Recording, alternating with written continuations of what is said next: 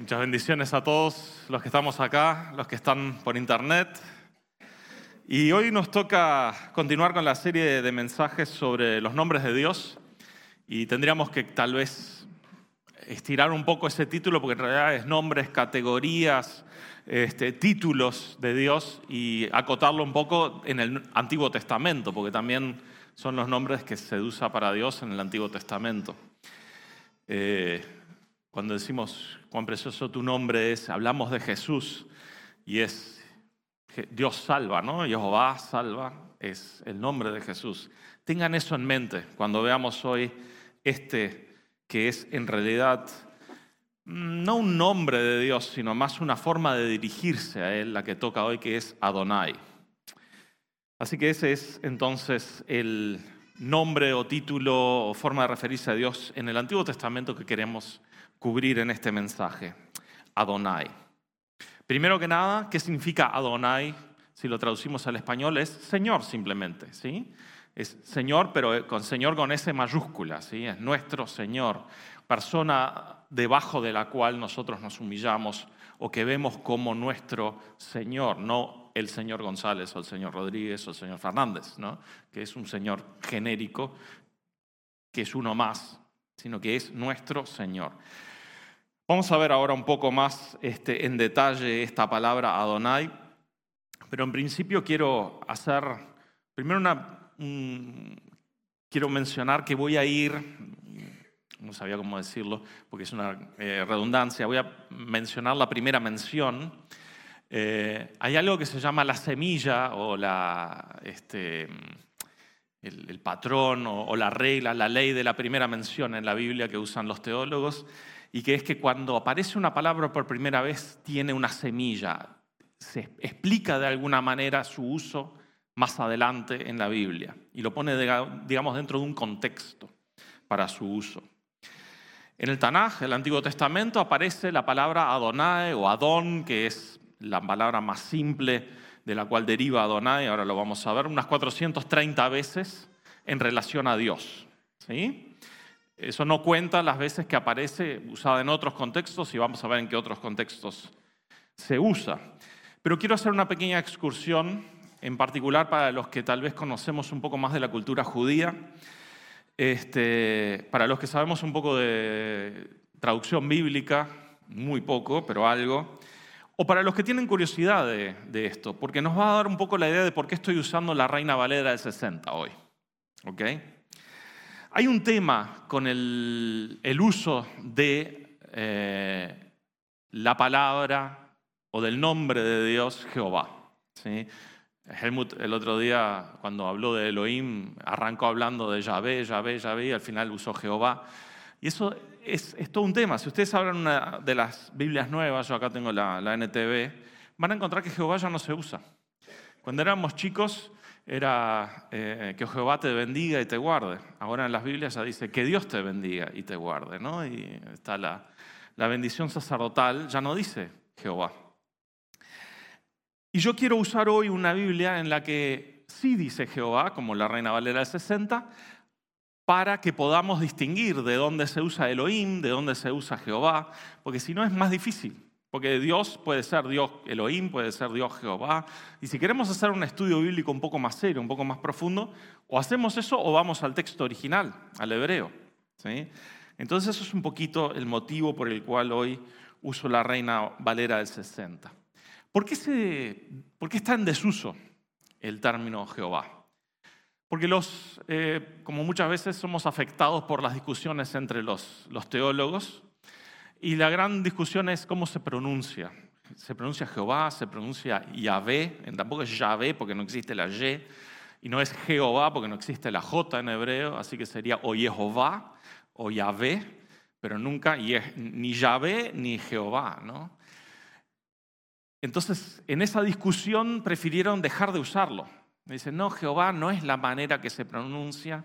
Después dicen, no, pero fue, es Yahvé, pero tampoco Yahvé es, no tenemos ningún testimonio de la época. Es una reconstrucción que hizo Gesenius en el 1600 y algo, diciendo que los que en el 1200 usaron Jehová estaban equivocados. Entonces, no tenemos, porque eran todo solo consonantes.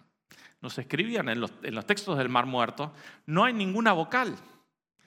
No hay ninguna vocal y están todas las palabras pegadas. Es súper difícil de leer, aunque sepas hebreo porque no hay vocales, aunque ah, si sabes hebreo, de verdad sí lo puedes leer, pero si estás aprendiendo hebreo es súper difícil, no tenés una vocal y no sabes dónde termina una palabra, de dónde empieza la otra, es complicado. Entonces no tenemos un testimonio de cómo se pronuncia realmente y para no entrar en eso y porque los judíos tampoco no pronuncian el nombre de Dios y siempre lo reemplazan con Adonai, el nombre por el cual nos este, estamos en este mensaje hoy, entonces, con esos temas, eh, en vez de poner Jehová en las Biblias, ahora dice Dios con D mayúscula o Dios D-I-O-S con todas las letras en mayúsculas según la traducción. Entonces quería mencionar eso un poco. Esta es la razón por la que quiero usar y dar un paso para atrás y usar una Biblia donde sí podemos identificar un poco mejor dónde aparece Jehová o Yahvé en la Biblia para diferenciarlo de Adonai, justamente porque si no se mezcla Adonai con Jehová muchísimo. Entonces, si me preguntan a mí, es triste que no usemos más Jehová, no es el, título que me toca, pero voy a hacer la mención brevemente de que tiene su origen en aquel momento en el que este, Moisés le pregunta a Dios, ¿y me estás mandando a, a, este pueblo, a Israel, en Egipto, y a quién le digo que me mandó? Me van a decir, ¿quién te mandó? Y yo digo, ¿por qué? ¿Por qué estaban? ¿Por qué pensó Moisés que iban a preguntarle qué Dios? Porque en Egipto está lleno de dioses. Y porque Israel, sabemos del registro arqueológico hoy, que se están descubriendo dónde vivía Israel, en el delta del Nilo, que adoraban a diferentes dioses.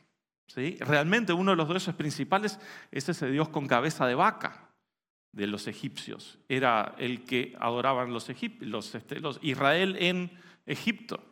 Por eso después también el tema del becerro de oro en Sinaí. Todo cierra, ¿sí? Entonces le tienen que preguntar, Dios le tiene que, eh, Moisés le tiene que preguntar, ¿y quién sos? ¿Quién les digo que me manda? No, no soy ninguno de esos dioses de Egipto, yo soy el que soy. ¿sí? Yo soy, y ahí él dice exactamente, si pueden poner ahí el versículo de Éxodo 3, lo quiero leer, dice, dijo Moisés a Dios, he aquí, que llego yo a los hijos de Israel y les digo, el Dios de vuestros padres me ha enviado a vosotros. Si ellos me preguntaren cuál es su nombre, ¿qué les responderé? Y respondió Dios a Moisés, yo soy el que soy. Y dijo, así dirás a los hijos de Israel, yo soy, me envió a vosotros. Además dijo Dios a Moisés, así dirás a los hijos de Israel, Jehová, el Dios de vuestros padres, el Dios de Abraham, Dios de Isaac y Dios de Jacob, me ha enviado a vosotros. Este es mi nombre para siempre. Con él se me recordará por todos los siglos. O sea, el nombre de Dios para todos los siglos es Jehová o Yahvé, el Dios de Abraham, el Dios de Isaac y el Dios, Dios de Jacob. Y no el Dios de Abraham, Isaac y Jacob, sino el Dios de Abraham, el Dios de Isaac y el Dios de Jacob. Hay una diferencia. Él no fue el Dios de esos tres, sino fue el Dios personal de cada uno de ellos. Y su nombre que él da en ese momento es Yud, Hei, Vav, Hei, las cuatro letras del hebreo que no sabemos cómo van las eh, vocales. Pero para no seguir diciendo Yahvé y Jehová todo el tiempo, yo voy a decir Jehová, tengo mis razones por usar ese.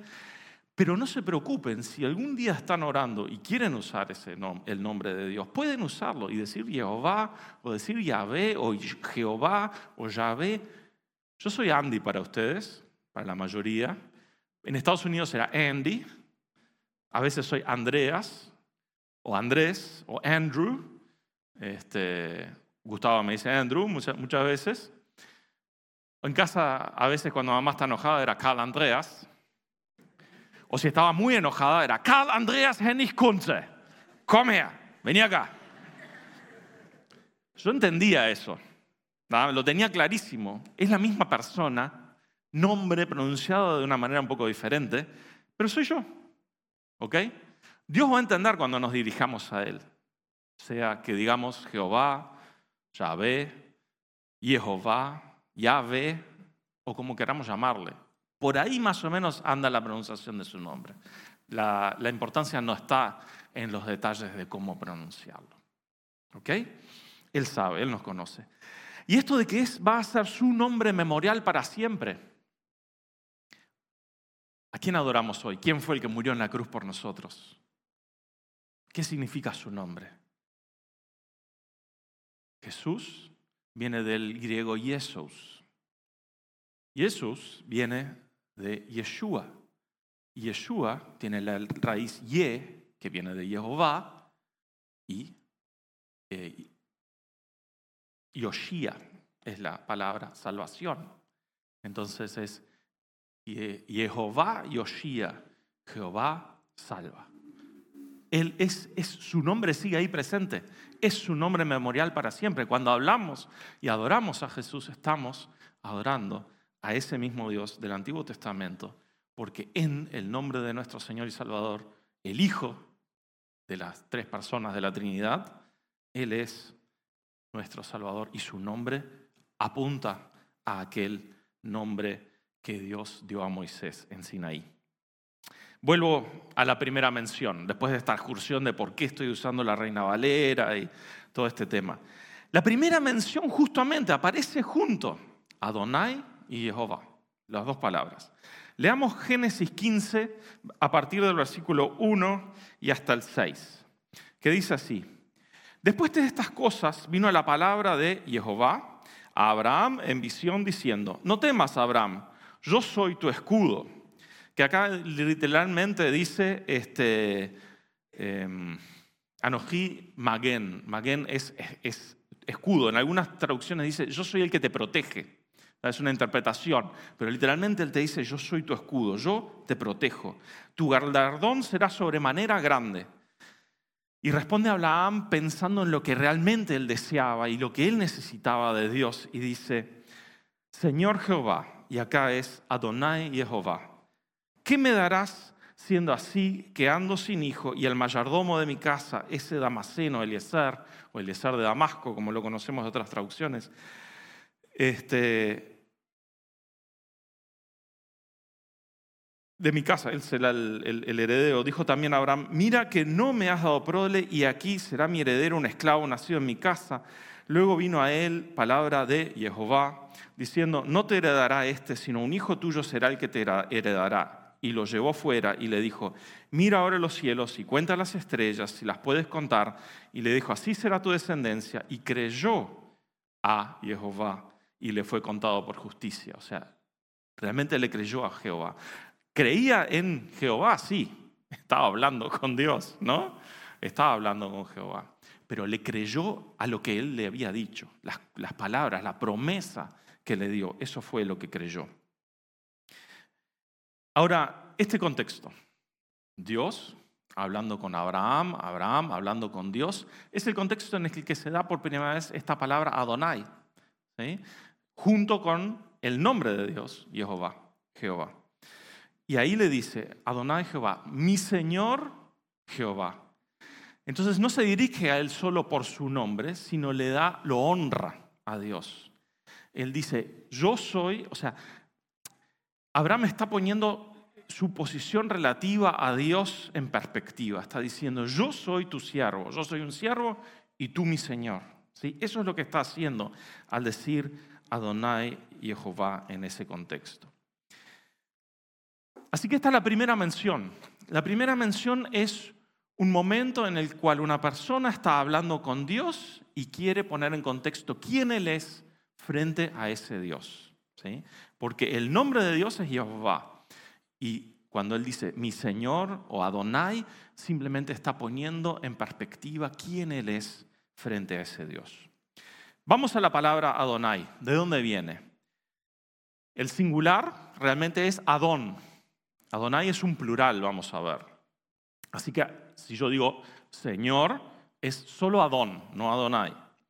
Adoní es mi Señor, porque en hebreo poner una I al final de la, de la palabra hace que sea posesivo. Es mi Señor, es Adoní. Si vemos Adonenu, es nuestro Señor, la terminación enu. Adonim es señores, plural, como Elohim, habíamos dicho, que es la la terminación plural, el im al final. Pero para, no dije hace un ratito que Adonai es plural, ahora estoy diciendo que Adonim es plural. Bueno, justamente, acá está lo interesante. Hay uno más que es Adonai, Adonai, que es el, los señores de algo, ahora lo voy a explicar un poquito más en español. Y después está Adonai, que es otro sentido de eh, plural, diciendo mis señores. Adonim es solo un plural de señores. Pero si es posesivo y plural, ahí es Adonai. Y ahí es donde puede ser o mis señores los que lideran sobre mí, o mi señor como un plural honorífico, donde en realidad estás escribiéndolo con S mayúscula porque estás dando a entender que es Adonai Dios. ¿sí? Mi Señor Dios. Entonces, esta palabra tiene varias maneras que se usa en la Biblia y quiero ver un poquito cómo se usan variantes de esta palabra y en qué contextos. Pero primero veamos en español. Adón es cuando yo digo el señor González. ¿Ok? Es un señor cualquiera. Puede aplicarse a Dios, pero puede aplicarse a cualquier persona también. Dios es, eh, también es un Adón, pero en particular también es Adonai sobre todas las cosas. Después tenemos Adoní, que es mi señor. Ahí es como en la época medieval diría una persona de su noble, ¿no? El noble al que sirve, cuando está, eh, alguien está sujeto a alguien o, es siervo de alguien, ahí sería mi señor, eso sería Adoní. Varios señores, como sería este Adonim, serían los señores de la mesa directiva, por ejemplo. ¿sí? Ahí serían los Adonim en plural normal. Cuando hablamos de Adonai, los señores de, de una región, por ejemplo, los señores de Alba, se hablaba en España, cuando ahí de donde viene nuestro amigo Jairo, que había este, los señores feudales, y entonces eran los señores de Alba, eran los de una región que gobernaban y eran los líderes eh, este, bajo los cuales tenían que someterse todos los otros. Entonces esos, esos hubieran sido los Adonai en hebreo. Y después cuando pasamos ya a Adonai, ahí es como dije, es mi Señor, el Señor, pero tiene esa connotación de un plural honorífico, que da honra. No es porque necesariamente sean muchos, tiene embebido el concepto de plural, pero pues, sobre todo tiene el posesivo que es mis señores o mi Señor con ese mayúscula. ¿sí? Entonces, ¿en qué contexto se usan estas palabras en la Biblia? Para entender un poco más, entendimos la semilla, Abraham y Dios hablando y Abraham se somete a Dios. Después lo tenemos en otro versículo, seguimos en Génesis, y dice en Génesis 18, versículo 12, dice, se rió pues Sara entre sí diciendo, después que he envejecido, ¿tendré deleite siendo también mi Señor ya viejo? Y ahí habla también de Adón, o Adoní en realidad es mi Señor. ¿sí? Ahí Sara se dirige a su marido como su señor. ¿Qué está haciendo? Lo está honrando a su marido. No significa que él sea su Dios, pero es una manera de honrar. Si yo digo Adonai, ese es Dios. Pero si yo digo Adoní, es alguien que lidera sobre mí. Acá en la iglesia, Helmut sería mi Adoní, porque es líder sobre mí. En el trabajo tengo otros Adoní que son líderes sobre mí. Entienden que la palabra en su origen no es una palabra eclesial, sino que es una palabra del día a día. No es un nombre de Dios, como yo dije al principio, sino es un honorífico en este caso. En otro contexto vemos que también se, explica, se aplica en la relación de esclavo y siervo. En Génesis 24, 14 tenemos una oración muy interesante en la cual el Esiar de Damasco que ya lo habíamos mencionado, cuando Abraham lo manda a buscar esposa para su hijo Isaac, dice a Dios, sea pues que la doncella a quien yo dijere, baja tu cántaro, te ruego para que yo beba, y ella respondiere, bebe y también daré de beber a tus camellos, que sea esta la que tú has destinado para tu siervo Isaac, y en esto conoceré que habrás hecho misericordia con mi Señor. Le está hablando al Señor Adonai, pero cuando dice con mi Señor, ¿sí? Ese Señor es Abraham y es Señor con S minúscula. Y ahí dice Adoní también. Así que tenemos la relación de un hombre con su Dios, Abraham. Tenemos la la relación de una mujer con su esposo, Abraham y Sara, Sara con Abraham. Después tenemos la relación de Eliezer con Abraham, que era su esclavo, esclavo de Abraham, diciendo a Abraham, mi Señor. ¿Les está pareciendo algo interesante esto en relación a nuestra relación con Jesús? Jesús es nuestro Dios. Jesús es el marido de la iglesia, el esposo. ¿sí? Jesús es nuestro Señor porque nos salvó de la cruz. Nosotros debemos nuestra vida a Él y somos sus siervos. Sigan con eso en mente, con Jesús en mente mientras vemos cómo se aplica la palabra en el Antiguo Testamento. Hay otra, otro uso de Adón muy interesante. Ana, la mamá de Samuel, cuando está en el tabernáculo derramando su corazón frente a Dios, desesperada porque la otra esposa de su marido se sigue burlando de ella, porque ella sigue sin tener hijos y ella ya tiene sus hijos, y ella derrama su corazón frente a Dios y Elí piensa que está borracha, ¿sí? de tanto que está llorando y desesperada. Y su respuesta está en 1 Samuel 1.15. Esta mujer quebrantada ante Dios, cuando es increpada, le responde a Elí, no, Señor mío, yo soy una mujer atribulada de espíritu, no he bebido ni vino ni sidra, sino que he derramado mi alma delante de Jehová. Y ahí dice, Señor mío, y habla de Adoní, otra vez, Señor mío. Trata con un honorífico y con respeto a Elí como sacerdote. Jesús es nuestro sacerdote. Estoy justificando el uso de la palabra Adonai y la raíz, en su raíz Adón, en los usos que se hace en el Antiguo Testamento. Adón, Adoní, Adonenu es Señor nuestro está usada en 1 Samuel un poquito más adelante, en el capítulo 16, versículo 16, donde dice, diga pues nuestro Señor a tus siervos, hablándole los siervos al rey, que están delante de ti, que busquen alguno que sepa tocar el arca para que cuando esté sobre ti el espíritu malo de parte de Dios, él toque con su mano y tengas alivio. Y Saúl respondió a sus criados, buscadme pues ahora alguno que toque bien y traédmelo. Contexto, Dios había apartado su espíritu de Saúl. Saúl había hecho lo malo a los ojos de Dios. No había obedecido lo que Dios le había mandado hacer. Y ese espíritu malo se apoderaba de él. Y los siervos vienen y se dan cuenta que cuando alguien tocaba música, se apaciguaba ese espíritu y no lo atormentaba a Saúl. Y entonces le dicen, Señor nuestro. O sea que también son los siervos dirigiéndose a su rey, como en este caso Adonenu, Dios, eh, Señor nuestro. Otra manera de usar entonces la palabra Adonai. También es aplicado a mensajeros celestiales. Josué, cuando está por entrar a la tierra prometida, está cerca de Jericó y al otro día iban a atacar Jericó. Alza sus ojos, dice, y vio a un hombre que estaba delante de él el cual tenía una espada desenvainada en su mano, y Josué yendo hacia él le dijo, ¿eres de los nuestros o de nuestros enemigos?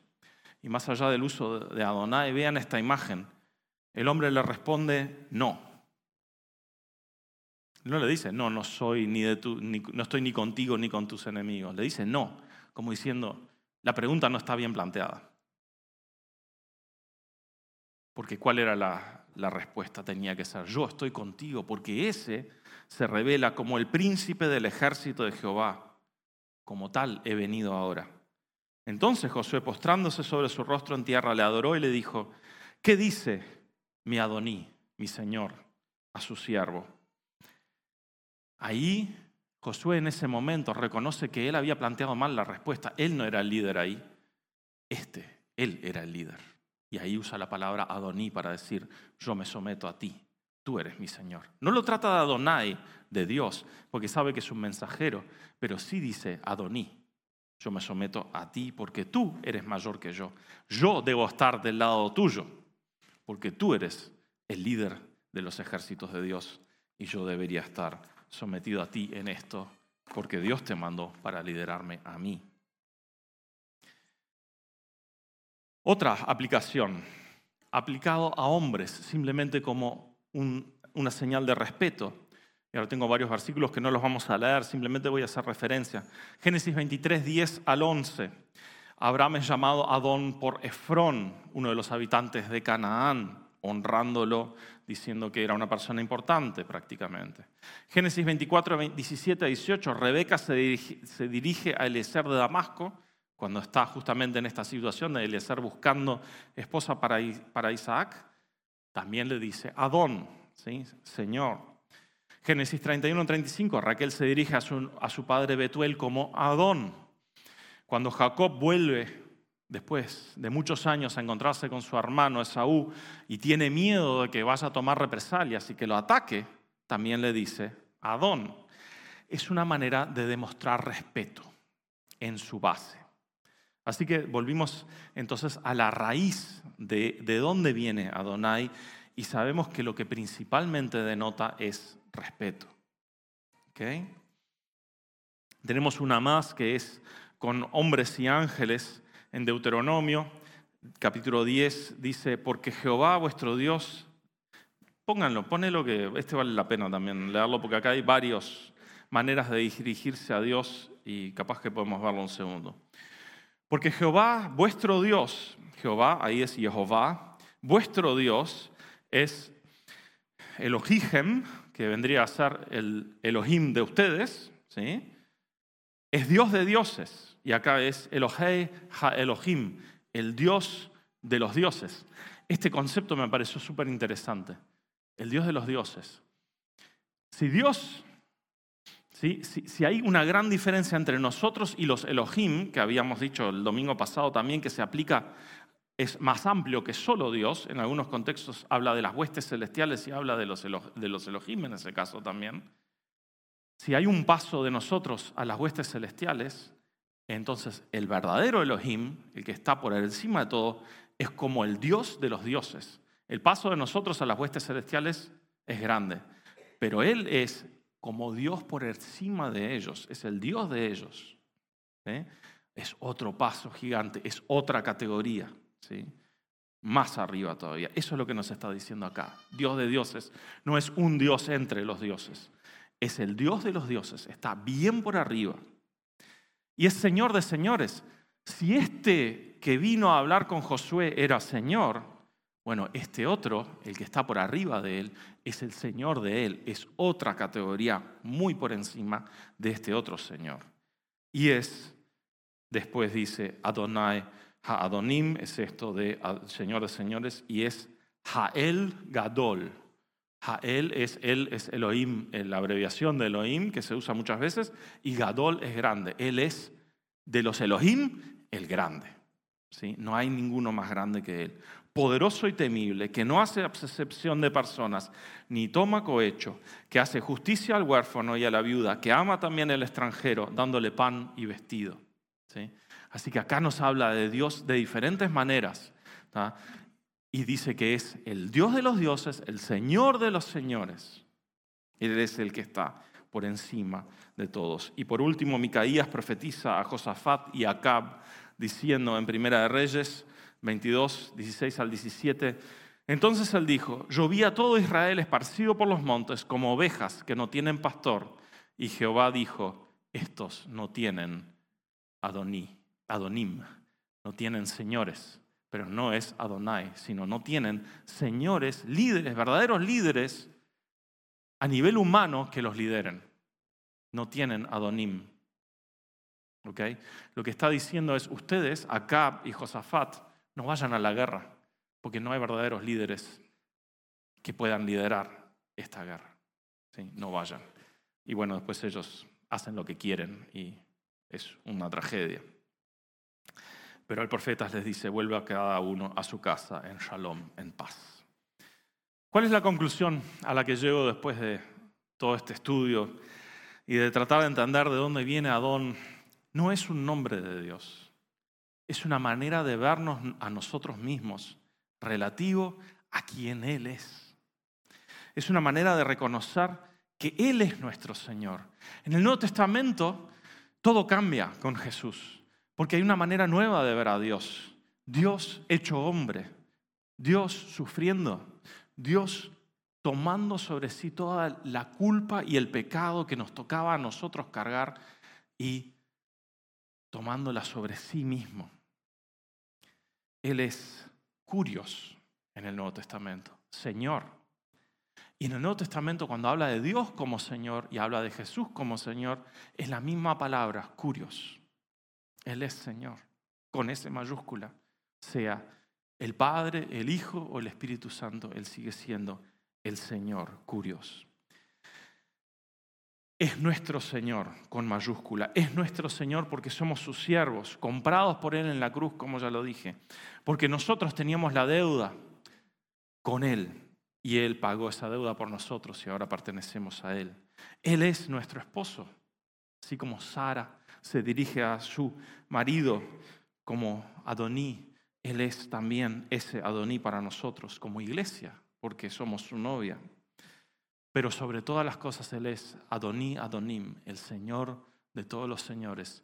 Y no va a haber un Señor más grande al cual podamos dirigirnos jamás, mayor que este, que es también Elohim, el Dios de los dioses. Al dirigirnos a Él entonces podemos saber esto, que Él es el Adonai o Señor y lo honramos como tal, como nuestro Señor con mayúsculas porque Él es Señor sobre nuestras vidas y tiene autoridad sobre nuestras vidas. Reconocemos que es nuestro sacerdote, porque Él vino como sacerdote y como sacrificio a pagar la deuda definitivamente, trayendo la intercesión perfecta entre Dios y los hombres y volviendo a establecer el canal de acceso a Dios. Reconocemos que Él es nuestro rey y que somos sus siervos. Nosotros servimos a Él que le debemos todo a Él, que nada somos sin Él, que somos siervos, comprados, esclavos, y que sus propósitos para nuestra vida no son solo perfectos y lo mejor para nosotros, sino que también están para ser cumplidos por nosotros.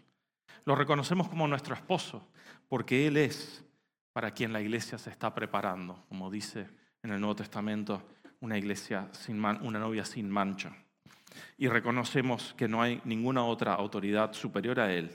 Toda autoridad está y estará sometida a Él y sometida a ser usada para sus propósitos.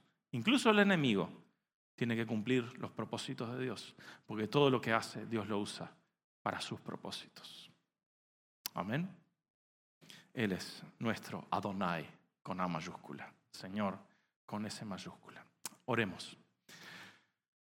Padre Santo, Señor nuestro, te damos gracias de que si escarbamos en tu palabra encontramos siempre perlas y tesoros nuevos, Señor. Gracias porque tú eres realmente Señor en nuestras vidas. Ayúdanos a reconocerlo y a vivir de esa manera también. Y no solo que sea algo de la boca para afuera, sino que nuestra vida sea un reflejo de que tú realmente eres nuestro Señor. Ayúdanos, Padre, a nunca olvidarnos de que tú eres Señor de señores y que nosotros somos tus siervos. En el nombre de Cristo Jesús. Amén.